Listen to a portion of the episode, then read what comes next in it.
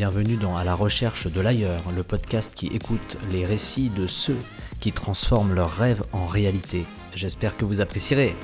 Let's go Et c'est parti pour le 19e numéro d'À la recherche de l'ailleurs. Aujourd'hui, je reçois Grégoire Mialet qui a euh, plusieurs euh, cordes à son arc, si je puis dire. Euh, l'une d'entre elles étant d'être le fondateur d'une société qui s'appelle Seaways, dont il va nous parler. Mais ce n'est pas tout. Et sans plus attendre, je te laisse la parole, Grégoire, en espérant que tu vas bien. Eh écoute, ça va très bien, Antonin, ça va très bien. Et je te remercie beaucoup de ton invitation. Ça fait très plaisir de pouvoir prendre ce petit temps avec toi. J'aime beaucoup, beaucoup ton podcast. Je voulais le dire en introduction, parce que je trouve que ça donne bah, la parole à plein de gens, puis ça ouvre plein de sujets qui sont toujours hyper intéressants. Donc, je suis ravi d'en prendre part.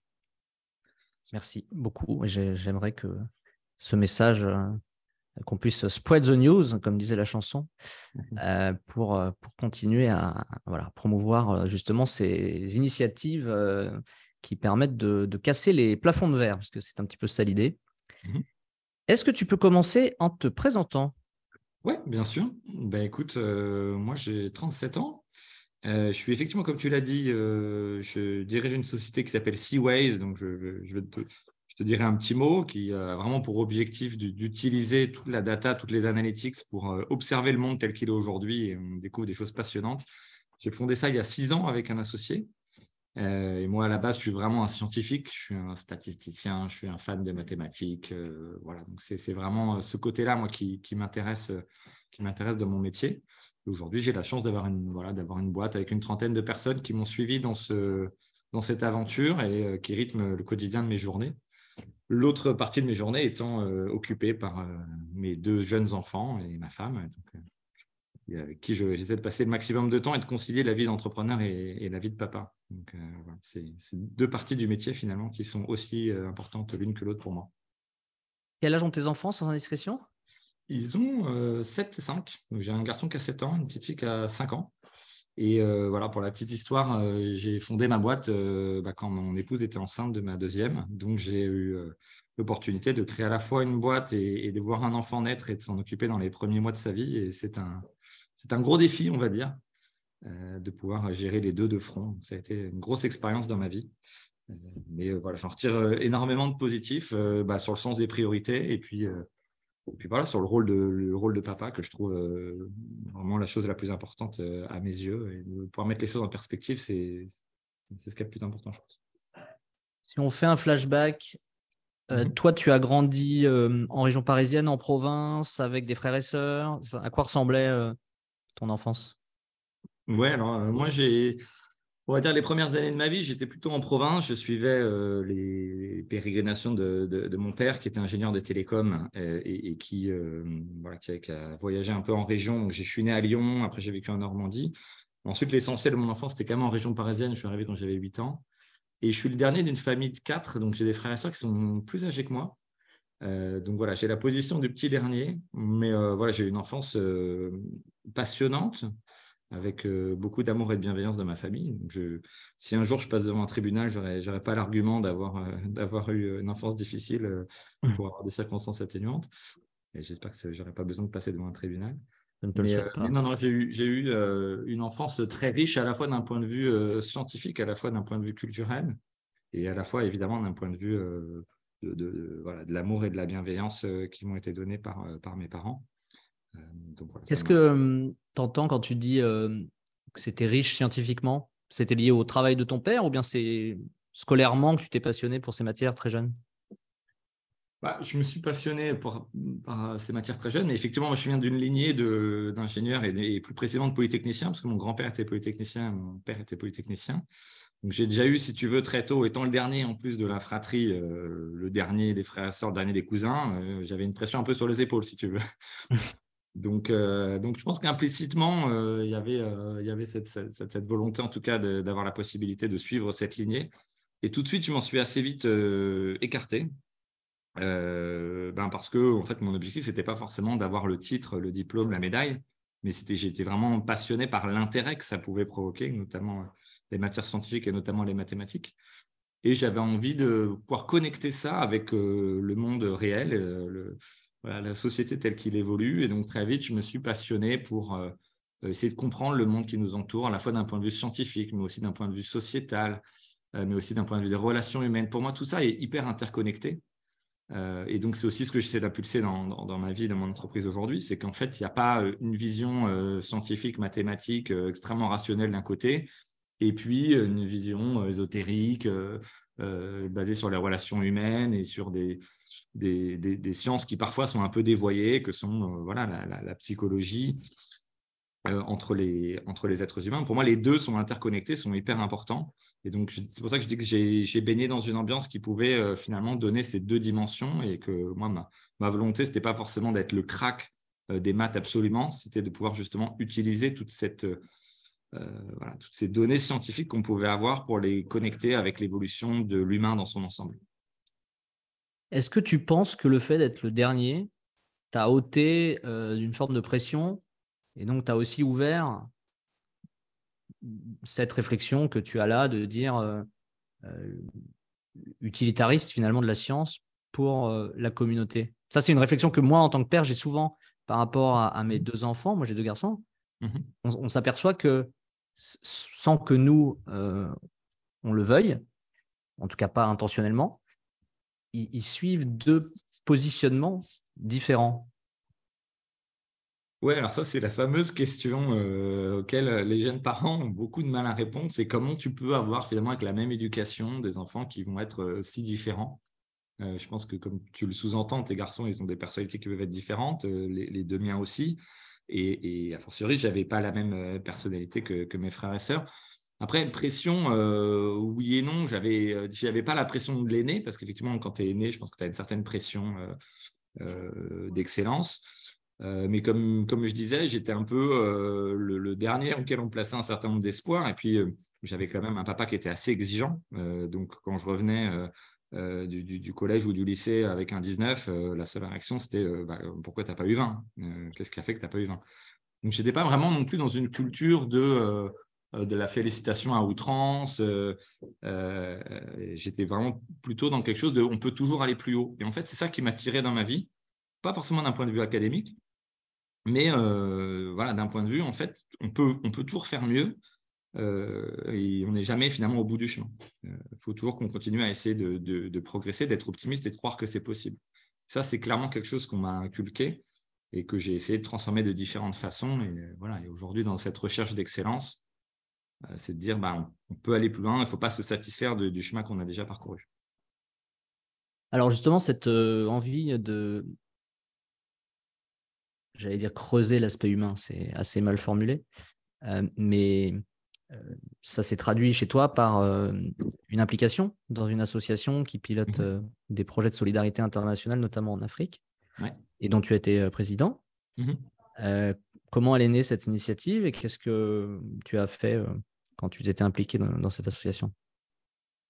Bah, en fait, c'est né du fait que quand j'étais euh, quand j'étais ado, j'avais justement voilà ce constat du fait que euh, ma scolarité n'était pas euh, le centre de ma vie et que j'avais envie d'avoir un rôle dans, le monde qui s'ouvrait à moi et j'avais envie vraiment d'être acteur de ça. Et quand j'ai fait ce constat, comme beaucoup d'adolescents, que ce soit hier ou aujourd'hui d'ailleurs, bah, j'ai plusieurs possibilités. C'est soit rejoindre un mouvement qui existe, essayer de voilà de de, prendre un peu les pancartes et, de, donner un petit peu mon avis, soit d'essayer justement d'avoir un peu une position de leader par rapport à ça. Et c'est le chemin que j'ai essayé de prendre. Pas forcément parce que euh, mon point de vue ou ma volonté euh, était unique au monde et donc il fallait qu'elle sorte de, zéro, euh, mais parce que j'avais envie de, faire les choses simples, les choses comme je le voyais et d'essayer d'embarquer des gens autour de moi. Et j'ai aperçu effectivement en, créant cette association qu'il y a un certain nombre de personnes qui m'ont suivi et c'est ça qui m'a plu, c'est de créer une aventure humaine euh, qui avait un fort impact et qui était vraiment connectée au réel. C'est-à-dire que tu peux rejoindre une grande association, une grande ONG. C'est assez difficile d'être connecté au réel. D'ailleurs, moi, je vois beaucoup de gens qui en, qui en, reviennent un petit peu en étant parfois un peu déçus du côté euh, euh, humain et très processé. bureaucratique. ouais, bureaucratique finalement de, de, de ces ONG-là, alors que souvent, certains, ils vont avec des, des, des idéaux très forts. Et, là, l'idée, c'est de dire, on est une petite asso, on va travailler sur le terrain directement avec des partenaires locaux, et puis on euh, on va peut-être pas révolutionner les choses, mais on va créer des choses concrètes pour, euh, pour, des, voilà, pour des enfants sur le terrain qui ont besoin d'avoir des salles de classe, qui ont besoin d'avoir euh, un accès à des ressources éducatives et pédagogiques, donc des accès à la fois à des, ludothèques et des bibliothèques qu'on construisait en Afrique, mais aussi des outils numériques. L'association a par exemple été une des premières enfin, a mis en place les premiers TNI, hein, les tableaux numériques interactifs. Donc, c'est des choses qu'on voit aujourd'hui toujours partout, à peu près partout dans les écoles. Mais à l'époque, en, début des années 2000, enfin, dans les années 2000, on va dire, c'était extrêmement innovant et on les a mis finalement au Sénégal avant même qu'on les ait, euh, que la plupart des enseignants les aient en France. D'ailleurs, on nous critiquait un peu en rigolant, on disait, mais pourquoi vous mettez ça en Afrique alors qu'on l'a, on l'a toujours pas en France? Euh, et je répondais pourquoi il faudrait qu'on l'ait d'abord en France et ensuite en Afrique? C'est, un peu un concept euh, euh, qu'on a fait pendant des décennies. On peut peut-être sortir de ce concept-là. Mais, mais, voilà, c'était vraiment de pouvoir montrer que concrètement, on pouvait changer la vie des gens avec des choses simples, avec des acteurs qui ne sont pas forcément des experts dans leur métier, mais qui ont, une volonté de faire. Et voilà, ça, j'avais ça chevillé au corps. Et quand j'ai voulu créer l'assaut, en fait, ce qui était rigolo, c'est que la première chose qu'on m'a dit, c'est en fait, vous êtes trop jeune. On ne peut pas créer une association en France quand on n'a pas 18 ans. Et à l'époque, j'avais n'avais pas 18 ah ans. Et donc, j'étais un peu dans les starting blocks. J'ai tout mis en place avant d'avoir 18 ans. Et le jour de mes 18 ans, le matin à 9h, j'étais devant la préfecture pour déposer les statuts de, l'association.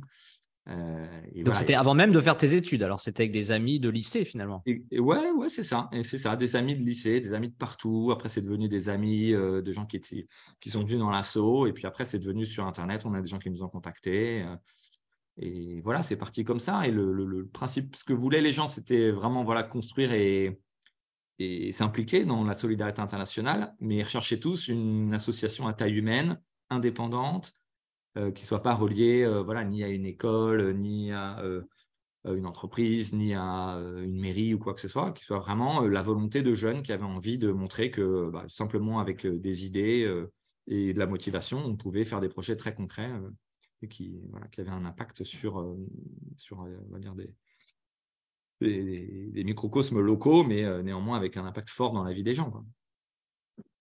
Alors, si on bascule côté euh, académique, euh, toi, tu as rejoint, tu as, fait une école qui s'appelle l'École de nationale pardonne-moi, de la statistique et de l'analyse de l'information. tu l'intègres en 2004 à une époque où finalement la data science c'est euh, les logiciels SAS, SPSS euh, et puis euh, pas grand chose de plus. Il n'y a pas de d'hébergeurs cloud comme, comme Azure ou, ou Amazon Web Service. Qu'est-ce qui t'as une intuition que c'est quelque chose qui allait exploser? Tu étais juste guidé par ton, ton, ton amour de l'analytique? Euh, ouais, j'étais juste guidé par mon amour de l'analytique. J'avais pas d'intuition spécifique à cette parole-là, autant qu'on puisse en avoir à 18 ans. Euh, donc en fait, je me suis un peu retrouvé là par amour des mathématiques et par le fait que dans les sciences, c'était ce qui m'attirait le plus par rapport à la physique ou aux sciences du vivant, euh, dans lequel j'étais concrètement moins bon. Après, effectivement, il n'y avait pas aujourd'hui tout ce qu'on voit sur la data science. Ceci dit, c'était quand même relativement proche en termes de, théorie derrière. Hein. La, la, data science, elle a surtout progressé sur la partie informatique mais pas tant que ça sur la partie de la théorie statistique et des mathématiques. Euh, mais effectivement, voilà, moi, mon objectif, c'était de montrer concrètement comment, euh, euh, à partir d'arguments qui étaient scientifiques, qui étaient vérifiables, on pouvait éclairer une situation. Et à la base, si tu veux, moi, je voulais être journaliste. Parce qu'en fait, ça, c'est le métier de journaliste. Le métier de journaliste, c'est de recueillir des informations sur le terrain, de les synthétiser, de les analyser et de les euh, vulgariser ou en tout cas de les communiquer à une large part de la population, en tout cas de son, de son audience. Et finalement, moi, c'était un peu ça mon sujet. Donc, si je m'étais pas un peu, pas dire perdu, mais si si j'avais écouté mon fort intérieur euh, au départ, euh, ma volonté c'était d'être journaliste parce que c'est, un métier que je trouve magnifique et c'est ce métier-là qui, qui permet ça.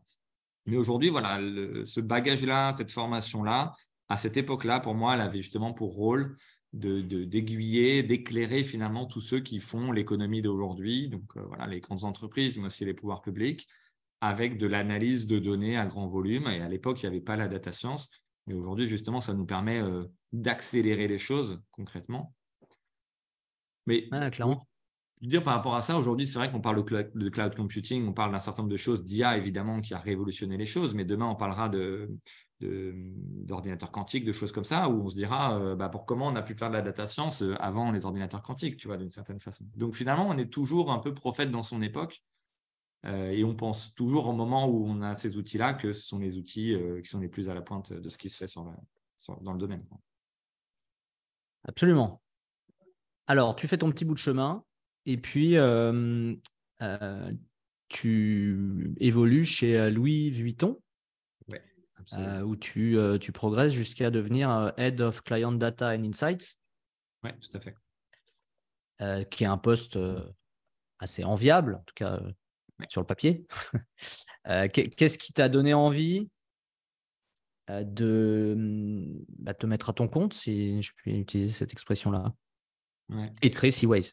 Donc là, on est en 2017. Ouais, tout à fait. On est en 2017.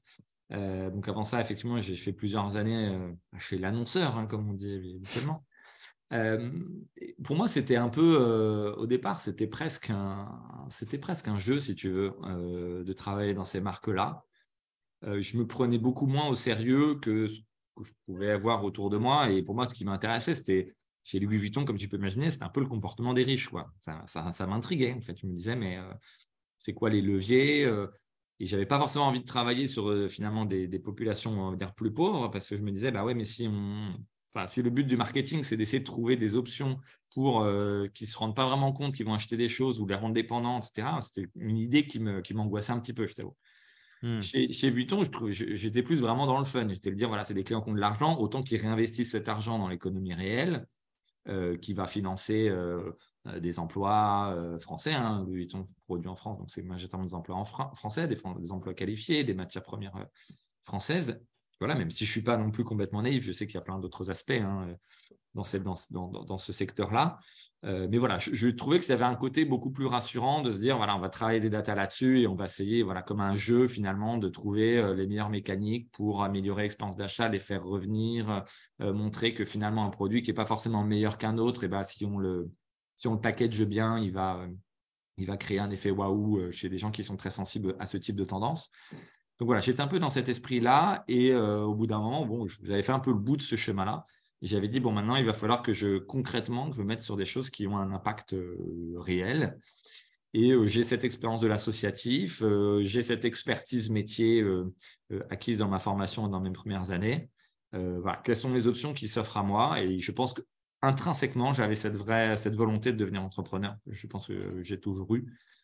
et donc pour moi, c'était une évidence de mettre ça en place, à la fois pour apporter une offre nouvelle sur le marché, mais aussi et surtout pour créer cette aventure collective euh, qui me plaît et qui font que, bah, en fait, moi, j'aime mon boulot parce que j'aime bien les gens avec qui je bosse. J'aime bien arriver le matin au boulot et se forer sur des trucs. Euh, voilà, au-delà euh, juste de la promesse produit finalement dans l'entreprise. c'est vraiment le, le critère d'avoir cette petite équipe et d'avoir les gens avec qui tu aimes travailler et qui ont les valeurs qui sont les tiennes. Et voilà, le fait de pouvoir choisir ça et les emmener là-dedans, c'était vraiment mon driver numéro un dans ma décision. Après, il y a un dernier critère, c'est la faisabilité, parce que il faut pouvoir le faire d'un point de vue économique et d'un point de vue, euh, euh, voilà, enfin, il faut que toutes les conditions soient réunies. Et, il me manquait notamment un associé, euh, parce que j'avais identifié qu'il fallait probablement partir à deux dans cette aventure et que j'avais des qualités qui me manquaient. Et donc, euh, j'ai eu la chance de trouver un associé qui, euh, me semble-t-il, avait les qualités euh, qui me manquaient et, avec, et surtout avec lequel on avait le même jeu de valeur. Donc, ça, c'est un truc pour moi qui est très important dans l'entrepreneuriat. c'est de pouvoir être entouré de gens qui, à la fois, te complètent sur la promesse que tu vas délivrer et à la fois sur le socle le plus important qui est celui des valeurs, de la vision de l'entreprise et donc dans, notre, c'est la vision de la vie d'une certaine façon, hein, et bien d'avoir une vraie, enfin, un vrai alignement sur ce point-là. Ça, c'était euh, pour moi euh, très important. Et donc voilà, les planètes se sont alignées et donc on a monté ça en 2017 et euh, il se trouve que ça a assez vite, assez vite décollé, en tout cas au niveau où on l'espérait. Alors, j'en profite pour faire un petit clin d'œil à Julie Coléoni, qui a été la première personne à accepter de témoigner dans le podcast, qui a été aussi la première personne à qui j'ai demandé. Voilà, Voilà. Euh, et, euh, et, ce qui est intéressant aussi avec euh, Julie, hein, sans trahir de secret, c'est que elle travaille dans ton entreprise, mais à côté de ça, elle a son entreprise qui, qui, fabrique des, des, bracelets, des bijoux. Ouais. Et ça m'amène à une question sur justement la manière dont, dont, toi tu conçois la relation avec des collaborateurs. Tu pourrais avoir une, approche assez conservatrice qui consiste à dire je veux des gens qui soient 100% dédiés à mon entreprise, etc. Julie, elle a développé beaucoup d'expertises qui, font sens pour vous. Et en même temps, à côté de ça, vous lui laissez la possibilité d'avoir un autre projet. Oui. Donc plus, plus largement, comment, comment toi tu, voilà, tu, tu vois cette relation avec tes, tes, tes collaborateurs, tes compagnons, j'ai envie de dire, puisque dans la manière dont tu les considères, j'ai presque l'impression que c'est ça. Ouais, ouais je te remercie de, citer ce mot, j'aime beaucoup ce mot. Euh, des compagnons, effectivement, plus que des collaborateurs. Un collaborateur, ça a une, connotation, euh, ça n'a pas forcément une bonne connotation. Euh, et alors, c'est une excellente question. Et, la réponse, elle est très simple c'est que moi, aujourd'hui, je ne comprends pas, encore malgré Covid, télétravail, etc., je ne comprends pas la rigidité du monde du travail sur cet aspect-là. Je, J'essaye. Alors, évidemment, il y a plein de contraintes, je les comprends, mais je trouve que c'est beaucoup plus fertile pour une société d'avoir justement des collaborateurs qui ont d'autres types de profils, qui ont d'autres types d'expériences et qui ont, euh, par exemple, voilà, d'autres passions dans leur vie, voire d'autres métiers, euh, pour enrichir euh, bah, l'histoire que tu vas raconter avec la marque et puis tout simplement pour enrichir l'expertise globale de l'équipe parce que nous, on a besoin de gens qui, euh, ont la curiosité, qui regardent aussi un petit peu ailleurs, plus que uniquement sur leurs emails qui, sont sur leur projet opérationnel. Et c'est le cas de Julie, que évidemment je salue si elle nous écoute, qui voilà, avait cette volonté de pouvoir avoir d'autres cordes à son arc, d'avoir une autre activité à côté. Et donc, nous, en tant que jeune entreprise et petite entreprise, on, se doit d'avoir cette flexibilité pour permettre à ces gens-là bah, d'être épanouis dans leur équilibre personnel Là, effectivement, elle a cette, entreprise hein, euh, qui, qui, marche bien, qui est très différente de nous, euh, mais elle a aussi une vie personnelle et d'autres collaborateurs ont aussi des vies personnelles, familiales qu'ils ont envie de, mettre en avant, peut-être en étant 4-5e, euh, voilà, peut-être en ayant des congés sans solde à des moments de leur vie où c'est important. Et je pense que l'entreprise doit permettre ça. En tout cas, nous, c'est ce qu'on essaie de, de, de, mettre en place. Et c'est l'entreprise qui doit s'organiser pour se dire si une personne, elle est là que trois jours par semaine, eh bien, on, doit être capable de trouver un mode opératoire pour qu'elle euh, soit efficace sur ces trois jours, bien entendu, mais que l'entreprise puisse aussi fonctionner cinq jours sur sept, voire peut-être plus pour certaines entreprises, en sachant qu'il y a des collaborateurs qui vont être là le lundi et le mercredi, d'autres le, mardi et le vendredi. Donc ça, pour moi, c'est complètement possible. Et d'ailleurs, moi, tous les gens qui sont venus me voir en me disant, dans, les entretiens, en me disant, euh, j'aimerais bien avoir un 4-5e, je limite, je les remercie, j'ai les moins entre guillemets, d'un point de vue, euh, ça m'arrange puisque c'est un petit peu moins cher en termes de salaire et euh, c'est la même personne. La compétence, elle est là. Alors, il y aura un peu moins de temps dédié au projet, mais moi, ce qui m'intéresse, c'est la personnalité, c'est l'expertise, c'est l'avis sur un certain nombre de choses. Le reste, la bande passante, on peut s'arranger. Tant pis, on prendra une. Si, si on n'a pas assez de bande passante, on prendra une personne en plus. Donc euh, voilà, je, pense que nous, on peut s'adapter à notre taille. Donc, on, essaie de le faire parce que c'est dans nos valeurs et, et, que ça fonctionne bien avec notre, notre, notre promesse, notre ADN. Bon, les, les grandes entreprises, j'ai l'impression, sont un petit peu plus euh, frileuses euh, par rapport à ça. Mais euh, en tout cas, avec Julie. Même, si ça évolue tout de même avec, je pense, les aspirations. ouais, ça évolue. Des générations qui arrivent, qui sont plus câblées.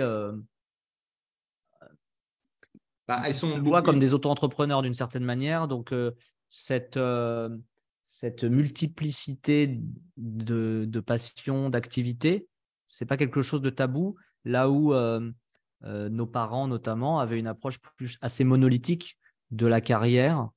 Mmh. Tout à fait. Tout à fait. Tout à fait. Ça, c'est très bien résumé et c'est évident, moi qui les vois au quotidien, euh, c'est clair et net. Mais encore une fois, je vais être très, honnête, parfois on, est surpris, on est désappointé de la demande de cette génération, parfois de, demandes qui sont un peu too much mais moi, j'essaie de dire aussi aux gens de ma génération et de, la génération qui m'a précédé, c'est que bah, peut-être que cette nouvelle génération, c'est elle qui a raison. Peut-être qu'effectivement, euh, le travail, il faut le remettre en cause. Peut-être que sa place dans nos vies, il faut la revoir. Peut-être que les perspectives de cette génération sont pas des perspectives de croissance économique folle et d'augmentation du confort et du niveau de vie. donc forcément, à un moment donné, euh, pourquoi se battre euh, pendant 45 heures par semaine euh, pour avoir euh, une, carotte qui est finalement de si petite taille? Donc, je pense qu'il faut prendre ça en ligne de compte. Il faut arriver à, l'adapter. Après, il y a quelque chose qui est aussi, malheureusement, là, il y a la limite, c'est qu'on ne peut pas tout avoir. C'est-à-dire, on ne peut pas avoir non plus un salaire mirobolant quand on vient dans un cabinet de conseil et se dire oui, mais en même temps, on veut travailler 35 heures, on veut être 4 jours par semaine, etc. Ouais, bien sûr. À un moment donné, collectivement, on montre qu'il y a aussi euh, des contraintes, hein, malheureusement, par rapport à ça. Euh, donc non, mais il faut euh, absolument, il faut, pardon de te couper, il faut les écouter puisque de toute manière, ils représentent quelque chose de la société. Un, une, perte de repère, une, une, incapacité à se projeter, tout ça, c'est assez symptomatique de, et ça va mener à la, question euh, suivante, euh, une, des craintes par rapport à l'avenir, et notamment au, réchauffement climatique. Et je voulais te poser la question relative au challenge entre guillemets que tu t'es lancé. Donc tu as mis à profit encore une fois ton goût de l'analytique et tu as mis ça en perspective avec ce, ce, chiffre qu'on a beaucoup entendu qui consiste à dire il faudrait alors je ne sais plus à quel horizon, que chaque Français ne consomme pas plus de 2 tonnes de CO2 euh, par an pour mmh. respecter la limite des 2 euh, degrés euh, d'augmentation de la température. Et toi, tu l'as documenté, donc tu as fait ça pendant un an, je crois? Est-ce que tu peux voilà, raconter un petit peu ça? Oui, tout à fait. C'était effectivement en 2021 et tu as raison de préciser que c'est à la fois mon goût de l'analytique pour comprendre comment ça se mesure, ce qu'il y a derrière les ordres de grandeur. Ça, c'est quelque chose qui m'intéressait énormément. Et, en même temps, pour se dire, on a voté dans les accords de Paris en 2015 un objectif qui est la neutralité carbone en 2050, avec la limite à 2 tonnes euh, d'empreinte carbone par habitant. Et je voulais savoir ce que ça, en fait, ça correspondait à quoi. Euh, ça, enfin, de quoi on parle? C'est-à-dire si c'est juste effectivement euh, diminuer un peu le temps sous la douche, euh, couper l'eau en se brossant les dents et éteindre la lumière, euh, bon, on va y arriver. Euh, mais j'avais besoin de savoir vraiment ce qu'il y a derrière, ce que ça, au quotidien, ce que ça impliquait dans ma consommation alimentaire, ma mobilité, ma façon de, me loger, les, habits, les, objets que j'achète. Et donc, j'ai effectivement tout consigné de façon extrêmement précise. Donc, au début, j'avais fait ce que j'encourage d'ailleurs tout le monde à faire, c'est les simulateurs de l'ADEME, nos gestes climat, ce genre de choses, qui donnent déjà un premier aperçu où déjà on voit qu'on est, spoiler, la moyenne c'est 10 tonnes hein, aujourd'hui en France par personne. Euh, mais on voit un peu les postes qui jouent le plus.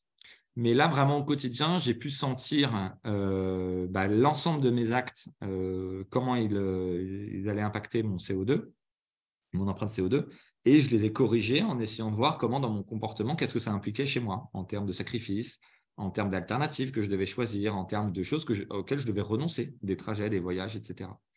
Et ça a été, euh, euh, extrêmement euh, clair pour moi, ça a été extrêmement édifiant. parce qu'effectivement, j'ai dû changer pas mal de choses. J'ai déjà dû renoncer à l'avion, tout simplement. Parce que, en fait, quand tu pars de ce principe-là, n'importe quel trajet en avion te rend impossible complètement le challenge. Donc, même un court courrier, même ce que tu veux, à partir du moment où tu prends une fois l'avion, c'est mort. Donc, du coup, pour respecter le challenge dans l'esprit, j'ai arrêté complètement de prendre l'avion. Et puis j'ai réalisé que c'était effectivement sur la viande rouge, c'était un peu la même logique. C'est-à-dire si au début je me suis dit je vais réduire un petit peu, puis en fait je me suis rendu compte que ça pesait tellement qu'en fait euh, je me battais contre des moulins. Donc j'ai dit bon bah si je veux vraiment aller dans l'objectif, il faut que j'arrête complètement. Voilà. Et donc j'ai fait ça un peu avec tout. Euh, mon but initial, c'est je suis pas extrémiste, donc mon but c'est pas de, devenir vegan et de, de voilà et d'être un amiche, etc. Mon but c'est simplement de comprendre. Euh, Attention, on a peut-être des amiches qui écoutent le podcast, hein, et je veux pas les stigmatiser. Je ne les stigmatise pas non plus. Je dis c'est un choix, je c'est un choix personnel. Après moi je, je n'ai pas été, je, je ne l'ai pas fait pour cette démarche-là. Pour le coup, je respecte beaucoup pour le coup, mais voilà, j'étais plus dans une démarche analytique et de compréhension des ordres de grandeur. Mais j'ai découvert un truc, c'est que bon, déjà j'ai échoué dans le, dans le challenge. Alors, à titre personnel, on va dire que j'ai plutôt réussi, mais ce qu'il faut savoir, c'est que dans, les, dans l'empreinte carbone, il y a une empreinte qui est liée euh, au service public, qui vaut à peu près une tonne 2, une tonne 3, selon les sources, euh, et qui est donc proratisée sur tous les habitants, tous les Français. Et, donc, à partir du moment où tu prends ça en compte, bah, faire deux tonnes avec tout ce qui te reste, c'est pas possible. Ça, euh, c'est clair et net. Donc là, on parle de quoi? Des, transports en commun, de l'électricité?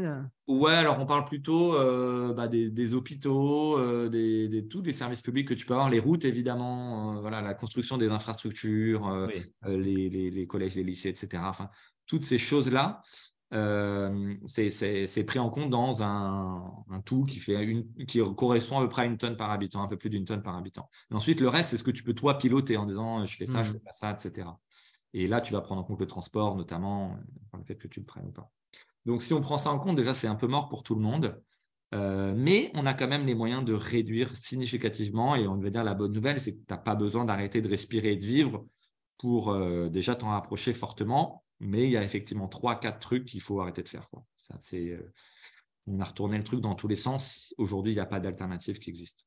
Donc, euh, si on devait euh, résumer les, trois, quatre éléments euh, où il faut arbitrer, plus d'avions, beaucoup moins de, voire plus de viande rouge. Oui. Et après, quoi, le textile peut-être? Oui, après, il y a le, il y a le textile, parce que c'est beaucoup plus consommateur qu'on ne le croit. Donc, c'est bah, d'éviter les achats neufs autant que possible. Donc, le marché de location. Puis surtout, le, but, c'est d'éviter qu'il y ait 50 euh, 000 euh, articles dans ton dressing, donc dans, limiter un petit peu le, la taille. Ça, c'est un, un, point fondamental. Et puis, il y a la voiture euh, sur les trajets, notamment sur les trajets courte distance.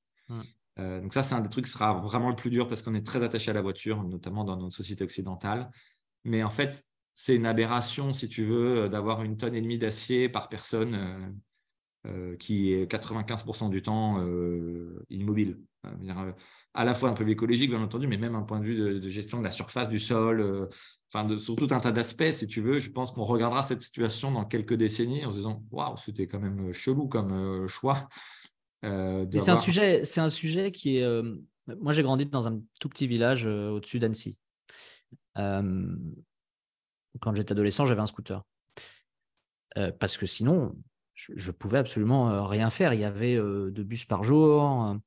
Et, ça renvoie à, un, à cette liberté individuelle qu'on chérit tant mmh. et que notamment nos parents ont beaucoup de mal à abandonner. Moi, je me rappelle de débats assez houleux face à mon père, qui est pourtant un, humaniste de centre droit, centre gauche, mmh où il n'acceptait pas cette idée qu'on allait devoir euh, restreindre les libertés, notamment de, circulation.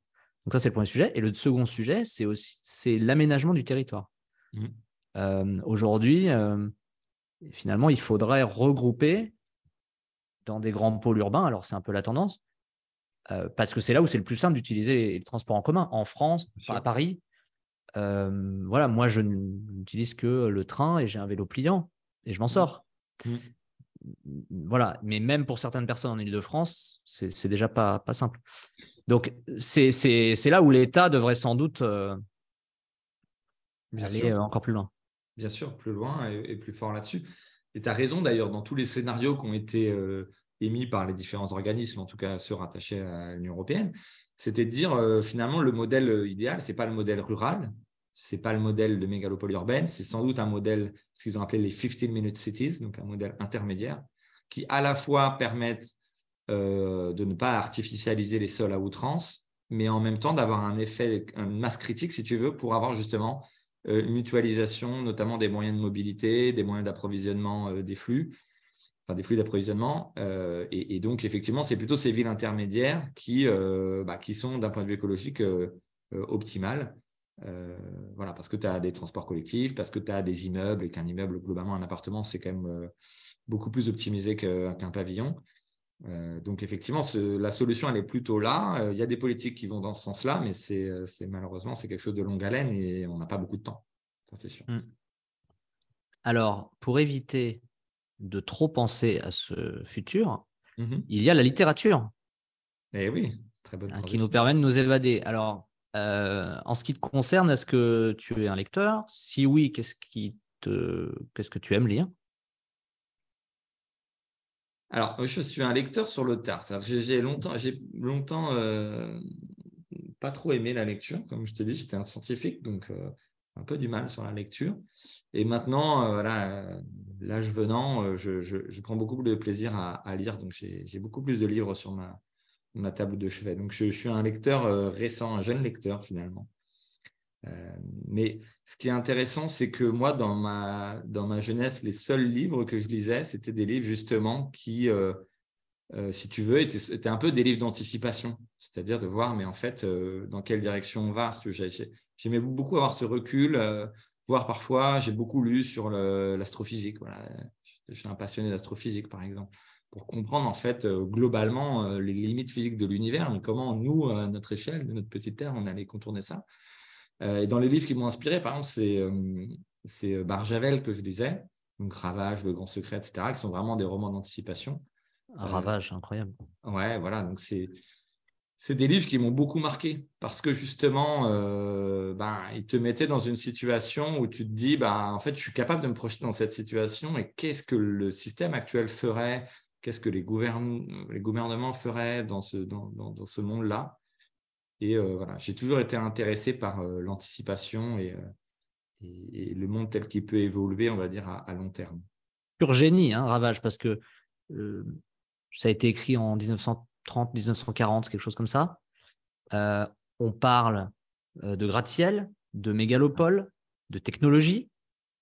Euh, ça aurait pu être écrit en 2023. C'est-à-dire si demain on coupe le net, on peut potentiellement se retrouver dans une situation analogue. Alors évidemment, ah bah, c'est forcé. C'est évident, c'est évident. et, enfin, comme, comme beaucoup d'ailleurs de, Barjavel en faisait partie, mais il y en a qui avaient un sens de l'anticipation prodigieux parce que c'est des livres que tu peux relire aujourd'hui qui te disent, en fait, je change juste les dates et, euh, c'est tout à fait possible. Et donc, euh, voilà, aujourd'hui, tu enlèves Internet. A fortiori, tu enlèves aussi l'électricité, évidemment, euh, ça, jouerait aussi. eh bien, c'est l'apocalypse immédiate et, et voilà, donc on est dépendant, si tu veux. on n'imagine pas à quel point, on l'a un peu vu dans le Covid, mais je pense qu'on n'imagine pas à quel point on est dépendant de choses qui nous finalement nous échappent aujourd'hui complètement parce qu'elles sont soit dans la main de peu de gens, soit elles sont extrêmement fragiles à des événements certes extrêmes, mais pas du tout impossibles euh, à l'échelle planétaire. Oui, et puis il y a cette, euh, en tout cas moi c'est ce que j'essaie d'apprendre à mes enfants, cette volonté de d'exister euh, en dehors des devices électroniques, de remplir sa tête plutôt que d'avoir ce réflexe de l'assistant personnel euh, parce que euh, quand il n'y a plus d'internet ou qu'il n'y a plus de portable ou qu'il n'y a plus d'électricité, euh, bah, finalement, ta capacité à, être indépendant mmh. et à t'en sortir, elle est quand même très restreinte.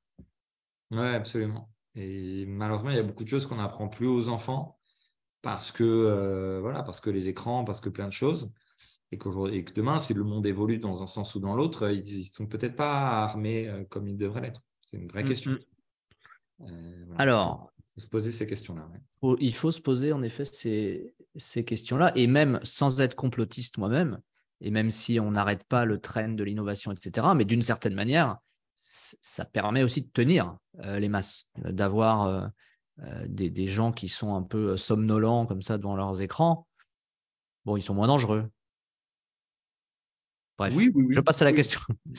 Non, il n'y a rien de factuel derrière, hein. c'est simplement que. je, vois, je vois ton petit côté complotiste. Non, mais je pense que sur le fond, tu as raison. Après, ça dépend ce qu'ils font. Si c'est pour euh, vraiment avoir accès à l'information, normalement, ça doit être quelque chose de positif. C'est-à-dire que tu peux avoir accès à des informations, tu peux avoir accès à des, à des tutos, tu peux avoir accès à des cours en ligne, tu peux avoir accès à un certain nombre de choses qui, qui donnent accès à plein de gens, des choses auxquelles ils n'auraient jamais eu accès. Mais effectivement, la façon dont on les approche, notamment pour les enfants, euh, font que bah, je pense qu'il y a peu de, il y a peu de foyers dans lesquels on est vraiment dans, ce, dans cette dynamique-là. On est plutôt dans une logique de passe-temps et de, comme tu dis, de, de, mettre finalement les cerveaux disponibles pour, pour accepter ce qu'on va bien vouloir leur donner. Non, parce que l'Internet, c'est aussi euh, euh, la révolution arabe, c'est aussi permettre à des journalistes dans des pays où ils sont, où la liberté de la presse n'existe pas, de pouvoir communiquer avec tort. Enfin, bien sûr. Voilà, c'est aussi ça. Petite question culture, euh, au-delà de, de, la littérature, euh, quelle, quelle, est ou quelles sont tes drogues favorites? Ah, c'est une bonne question. C'est une bonne question. C'est encore mieux dans ta bouche que dans celle de, Bernard Pio. Euh, alors, moi, j'ai ma drogue du quotidien déjà. C'est une, une, une, vraie drogue qui me permet de, de, bien travailler au quotidien. C'est le thé. j'ai toujours une tasse de thé dans la main. Donc, ça, c'est ma drogue on va dire, de tous les jours. Euh, déjà, il me fallait un truc qui soit pas trop mauvais pour la santé et, donc voilà, je prends toujours du thé. Ça, c'est pour la petite histoire.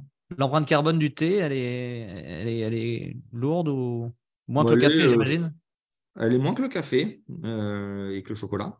elle n'est pas neutre non plus parce que bon, le thé, comme tu imagines, il vient rarement de, la rue d'en bas. Voilà, donc Normandie, même si voilà, il commence un petit peu, mais voilà. Donc il y a, il y, a, il y, a, il y a le transport, il y a les modes de production. Donc non, c'est pas, c'est pas exceptionnel. Mais bon, après, il y a toujours pareil. Hein, tu peux trouver, voilà, faut trouver des filières qui, qui, qui, respectent les sols, qui respectent les conditions dans lesquelles ils sont produits, qui sont bio. voilà. Plutôt comme tu dis, tu n'es pas, pas un extrémiste, hein, il ne faut pas s'arrêter de vivre non plus. Euh... Non, non, c'est ça. Enfin, ça, c'est vraiment, je pense, le, ce qu'il faut essayer d'impulser, c'est de dire, euh, de toute façon, c'est ni souhaitable, ni même utile que vraiment on soit sur l'ensemble des critères de notre vie et qu'on soit irréprochable. Euh, voilà. Donc, euh, il faut choisir, euh, il faut choisir ses batailles, mais j'espère que tout le monde ait en tête les ordres de grandeur pour se dire, OK, il y a quand même des trucs sur lesquels il faut faire super gaffe parce que sinon on ne pourra pas résoudre le problème. Mm. Euh, et, et, voilà, donc ça pour répondre à la question, donc ça c'est le T. Et d'un point de vue un peu plus imagé, moi j'ai quand même un, un, un, lien très fort avec les enfants. Euh, parce que je pense que toujours dans cette même optique, je pense que c'est consubstantiel à tout ce que je viens de dire. C'est le monde de demain et moi je suis passionné par le monde tel qu'il sera demain. Donc le monde qui sera demain, sera géré par euh, nos enfants, euh, les tiens, les miens et tous les autres. Et donc, je pense qu'il faut leur donner un maximum de chance là-dedans. Et donc, pour répondre à la question de la drogue, moi, ma vraie drogue, c'est pas juste de façon de parler, c'est vraiment le, rire et le sourire de mes enfants. C'est ce qui peut éliminer tout le reste. Et c'est vraiment, le, même si c'est un peu bateau de dire ça, c'est ce qui nous donne vraiment la motivation de me battre au quotidien, c'est de me dire, bah, pour eux qui n'ont rien demandé à personne, euh, eh bien, on a une responsabilité vis-à-vis d'eux. Et en même temps, on doit apprendre d'eux parce qu'un enfant, euh, bah, c'est l'innocence incarnée, c'est le rire, c'est le jeu, c'est euh, ah, euh, voilà, tout le côté anxiogène qu'on a là. Eux, ils l'ont, ils l'ont pas finalement. ils ont leurs anxiétés à eux qui sont anxiétés très très court-termistes et très très futiles. Mais ils ont aussi voilà cette passion de la vie, ce rire, ce sourire. Et ça, je pense, c'est une drogue qui pour tous les parents d'enfants en bas âge est, une drogue dure. Est une, ouais, est une drogue dure. En tout cas, je ne pensais pas l'avoir autant. Euh, et, voilà, c'est une bonne drogue, c'est une drogue positive et saine. Tu as peut-être rencontré dans ta vie des, des personnes qui t'ont marqué, et des mentors, mmh comme on dit parfois. Et peut-être que ces personnes-là euh, t'ont donné des conseils qui t'ont marqué, auxquels tu repenses souvent. Ouais. Est-ce que tu peux ouais. Ouais, ouais, effectivement. Euh, moi, je suis quelqu'un qui met du temps à me décider quand même. Euh, alors ça va pas forcément que la fonction, mais je, je, mets pas mal de temps à me décider et donc je vais souvent euh, prendre des avis, demander des conseils avant de prendre une décision. J'essaye vraiment d'écouter les gens et donc j'ai eu pas mal de conseils. Euh, et donc, j'ai essayé de mettre en application, notamment en créant, en créant la boîte. Mais si je devais en retenir qu'un, je dirais que c'est ce que j'ai évoqué tout à l'heure, c'est-à-dire qu'en fait, on peut pas tout résoudre tout seul, on peut pas tout savoir tout seul, on peut pas. Et donc, la meilleure façon euh, de, bien avancer, d'avoir un impact, c'est de bien s'entourer.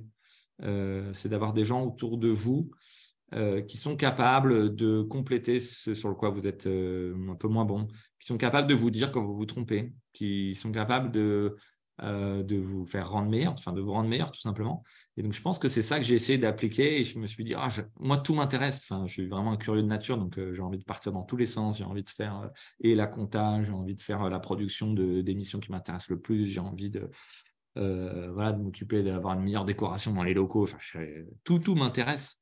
mais on peut pas tout faire parce qu'après on est on n'est pas efficace. Donc voilà le conseil qu'on m'a donné c'est sache t'entourer des bonnes personnes. C'est plus important que les décisions que tu vas prendre toi-même ou que euh, euh, voilà le, choix de, la boîte ou de la promesse que tu vas donner. C'est à tous les entrepreneurs que je vois quand chaque fois vois qu'on a une idée qu'il y a un projet ils me disent ah mais ça ça a déjà été fait. Tu vois ça c'est l'inverse du conseil que j'aimerais donner. C'est qu'en fait si quelque chose n'a jamais été fait c'est que c'est pas une bonne idée. Ça c'est sûr. Euh, les bonnes idées on les a déjà faites. Mais quand tu regardes tous les succès d'aujourd'hui c'est pas forcément la bonne idée qui est sortie. Euh, tu regardes même les, succès français, Doctolib, Blablacar, etc. C'est des trucs qui existaient déjà. Je veux c'est pas une révolution de mettre en place une plateforme de rendez-vous. C'est pas une révolution de mettre en place une plateforme de covoiturage. Mais ils l'ont fait évidemment au bon moment, dans le bon, voilà, avec la bonne opportunité. Mais ils l'ont aussi fait avec les bonnes personnes.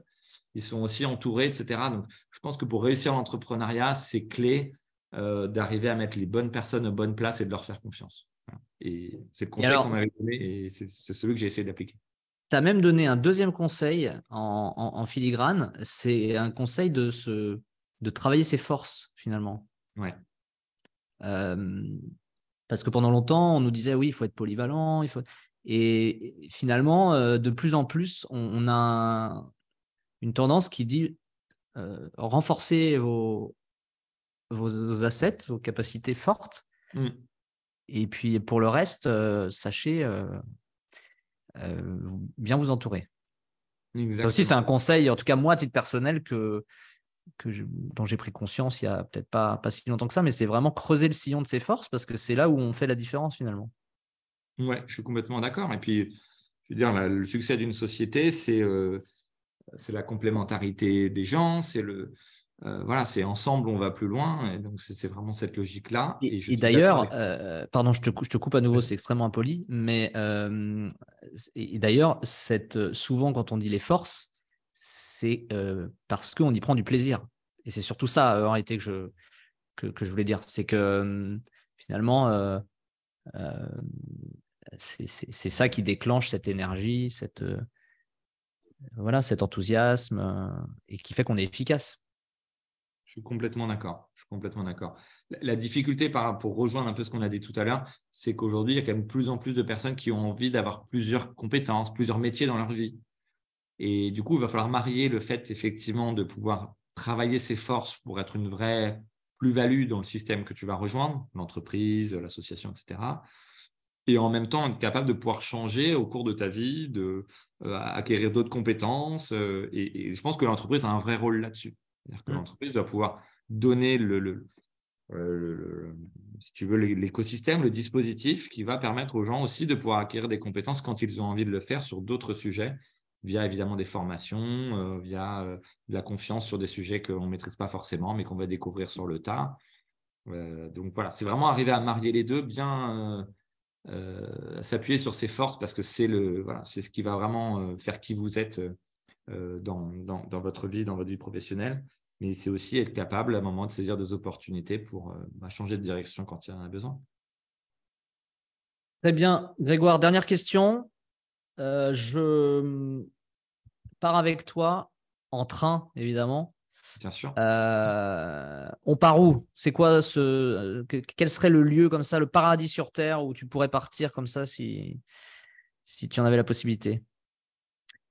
Alors, déjà, tu l'as dit, on part comment? On part en train? Et c'est déjà une partie de la réponse parce que moi, je crois vraiment, d'ailleurs, du coup, pour prendre le train sur des distances parfois assez longues, que le voyage euh, bah, fait aussi partie euh, de l'expérience. Donc, euh, donc à la limite, j'ai envie de dire presque n'importe où, tant que pour y aller, on vit une belle aventure. Après, mon paradis sur Terre, bah, c'est justement ça, c'est-à-dire déjà un lieu où il n'y a, a pas beaucoup de présence humaine. Je suis désolé, mais je pense que le rapport à la nature est hyper important pour nous, toutes, nous tous. Et, et, donc un paradis, c'est un paradis dans lequel la nature au sens propre peut, peut s'exprimer. Et donc, moi, c'est là où j'ai le moins de présence humaine. Et dans un cas plus précis, c'est, on va dire, euh, je sais pas, un paysage de fin de rando où tu as fait un gros effort pour, euh, pour, gravir, euh, pour gravir une montagne ou pour, voilà, où tu as passé plusieurs jours en trek un peu à souffrir. Et là, là tu aboutis sur le paysage de la fin de ta rando où tu as la vue complète 360 sur la vallée, etc. Donc ça, je pense que ça n'a pas de prix. Et quand tu es là, tu as vraiment le sentiment d'accomplissement euh, qui, est, très fort. Donc euh, voilà, si tu veux partir avec moi, on, partira un peu comme ça. Je te laisse choisir un peu sur, quel continent. Et puis euh, on prend plusieurs semaines et, et on sera content d'arriver là où on arrive. Eh ben, faisons ça. Merci beaucoup, beaucoup pour ton temps. J'en profite pour faire une publicité qui n'est absolument pas demandée par eux, mais, mais comme je, je suis leur marque depuis quelque temps, je vais la mentionner. Ça s'appelle Chiloé. C-H-I-L-O-W-E, et ils font des randonnées locales dans le Jura. Enfin, voilà, vraiment ce côté l'aventure au coin de la rue. Mm-hmm. donc, il y a ce côté se réunir avec, avec des amis. voilà, apprendre que on n'a pas forcément besoin d'aller à l'autre bout du monde pour, pour être dépaysé et pour passer des super moments.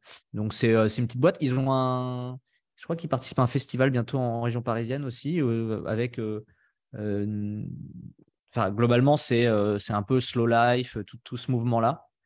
C'est des gens qui sont top. Je mettrai, je mettrai le descriptif en, en commentaire. merci beaucoup pour ton partage. C'était un super moment. Merci beaucoup Antonin, merci de ton invitation. C'était super de discuter un peu ensemble de tous ces sujets. Top. Je mettrai, euh, j'ai noté un certain nombre de, choses, euh, euh, les simulateurs de l'ADEME, le, modèle des, des City 15 minutes par Javel, enfin plein de choses qui pourront aussi permettre aux gens de, de se confronter à la réalité, même si elle est difficile. On n'y échappe pas. Passe une très bonne après-midi. Merci, toi aussi Antonin, à plus tard. À bientôt, salut. Merci beaucoup d'avoir écouté cette interview. Si vous souhaitez m'envoyer un message ou si vous pensez à une personne que vous souhaiteriez que j'interviewe, n'hésitez pas à m'écrire sur LinkedIn ou à l'adresse email recherche de l'ailleurs at gmail.com. À très bientôt!